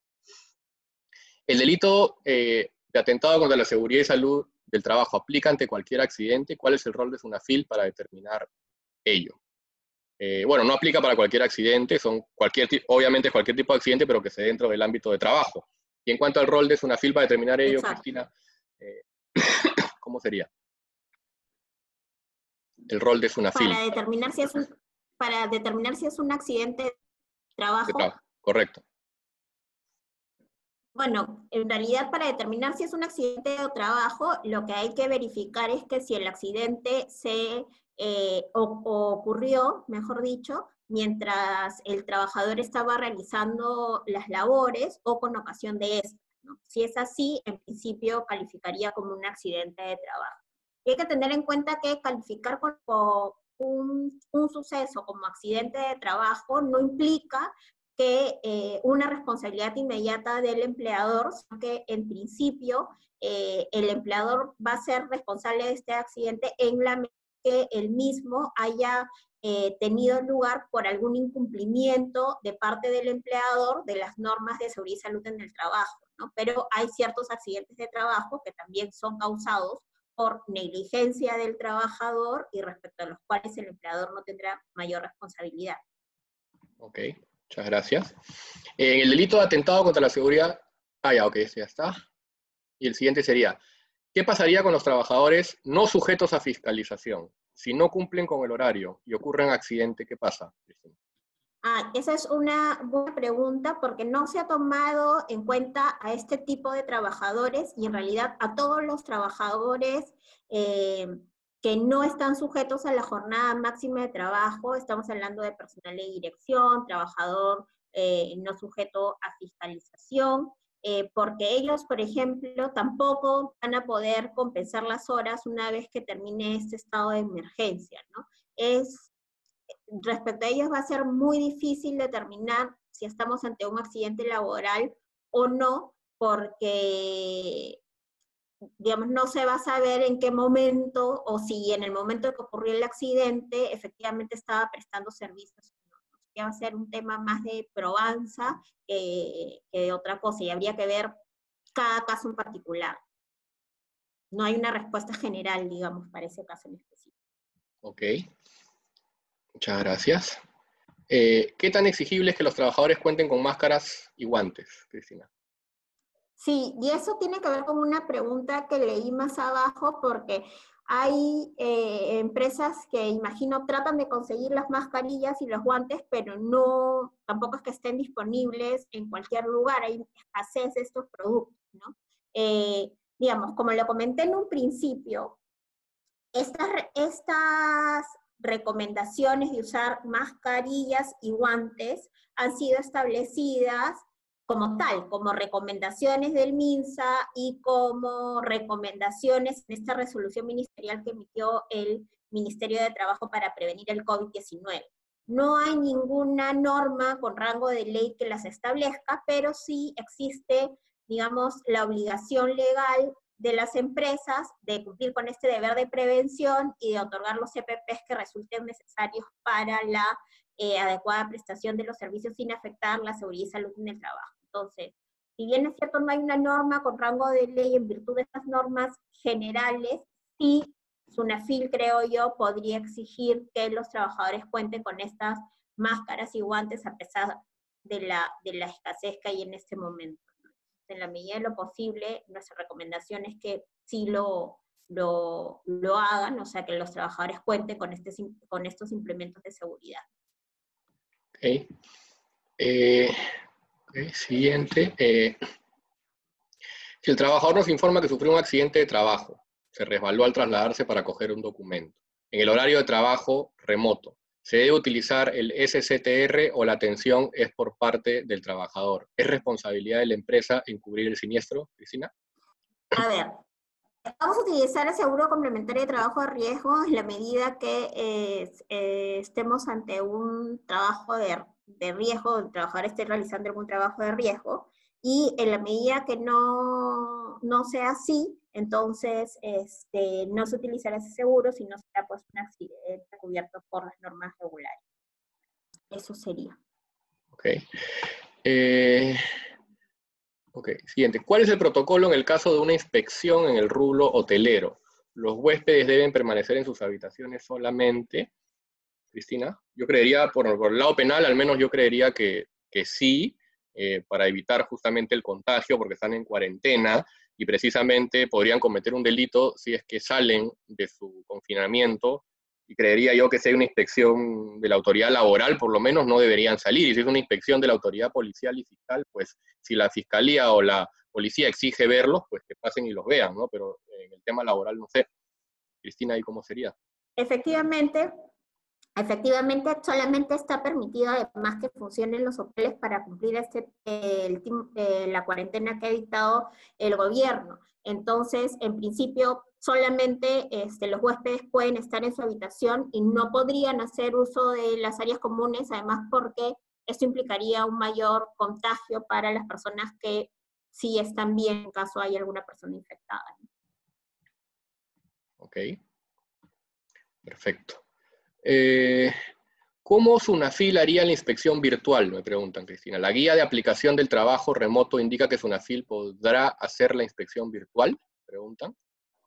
Sí, efectivamente. De acuerdo al protocolo de fiscalización, se ha establecido que se puede hacer una inspección virtual que básicamente lo que, ¿cómo iniciaría? Con un requerimiento de información a través del correo electrónico eh, SUNAFIL podría eh, eh, enviar un requerimiento de información para que por medio digital también las empresas cumplan con entregar cierta documentación, ¿no? Es más, en el protocolo se ha establecido cuál es la documentación que SUNAFIL eh, debería exigir a las empresas, más allá de, de, poder exigir otra, porque no es una lista cerrada, hay un ejemplo de documentación que podría exigir, y por ejemplo, una de esa información que puede exigir es el registro de PP, justamente estaría eh, vinculado al hecho de comprobar que la empresa cumplió con otorgar, por ejemplo, mascarillas y guantes a los trabajadores. Entonces, así sería la inspección virtual, ¿no? Sunafil puede ir a iniciar este, las inspecciones a través de la visita al centro de trabajo o mediante un requerimiento. Ok, muchas gracias. Eh, bueno, el tema, me, siempre andando por las personas que, se mueven, que están permitidas, ya hemos dicho fotocheck, este, permiso, en fin, vamos avanzando. bueno, trabajo en Lima, pero mi domicilio está en Guaral, ¿cómo tendría que hacer para movilizarme a mi domicilio? teniendo vehículo particular, bueno, eso ya lo hemos mencionado también. bueno, en realidad Creo que ya hemos respondido la mayoría de, preguntas, ya solamente un par más. Una que es, que es interesante, una empresa emisora de tarjeta de vales de alimentos con las cuales se pueden comprar estos. ¿Puede operar para asegurar que el sistema funcione y absuelvan consultas y resuelvan problemas técnicos de las tarjetas? Yo creo que sí. Si se trata de alimentos de, necesidad que sí están permitidos, yo creo que una empresa que emita tarjetas de valores de alimentos que pueden ser utilizadas en el estado de emergencia, que son válidas en el estado de emergencia y que pueden servir para que las personas eh, puedan atender sus necesidades, yo creo que no hay eh, ningún problema. Eh, bueno, en realidad eso es, ya hemos respondido, creo yo, todas las, preguntas relacionadas a lo que hemos conversado el día de hoy. por favor, tengan en cuenta que, como ya les mencioné, que el, día martes Cristina va a hacer un webinar donde les va a poder atender todas las preguntas que han hecho laborales adicionales a lo que hemos visto el día de hoy. Nos hemos restringido solamente al tema materia de, este webinar, pero no se preocupen que el día martes, eh, con todo gusto, Cristina va a atender a todas sus necesidades. Igual, eh, vamos, esta, este webinar eh, va a estar grabado también y lo vamos a poner en nuestras plataformas digitales para que puedan tener acceso. Así que nada, en verdad les agradecemos, les agradecemos mucho por haber estado con nosotros el día de hoy.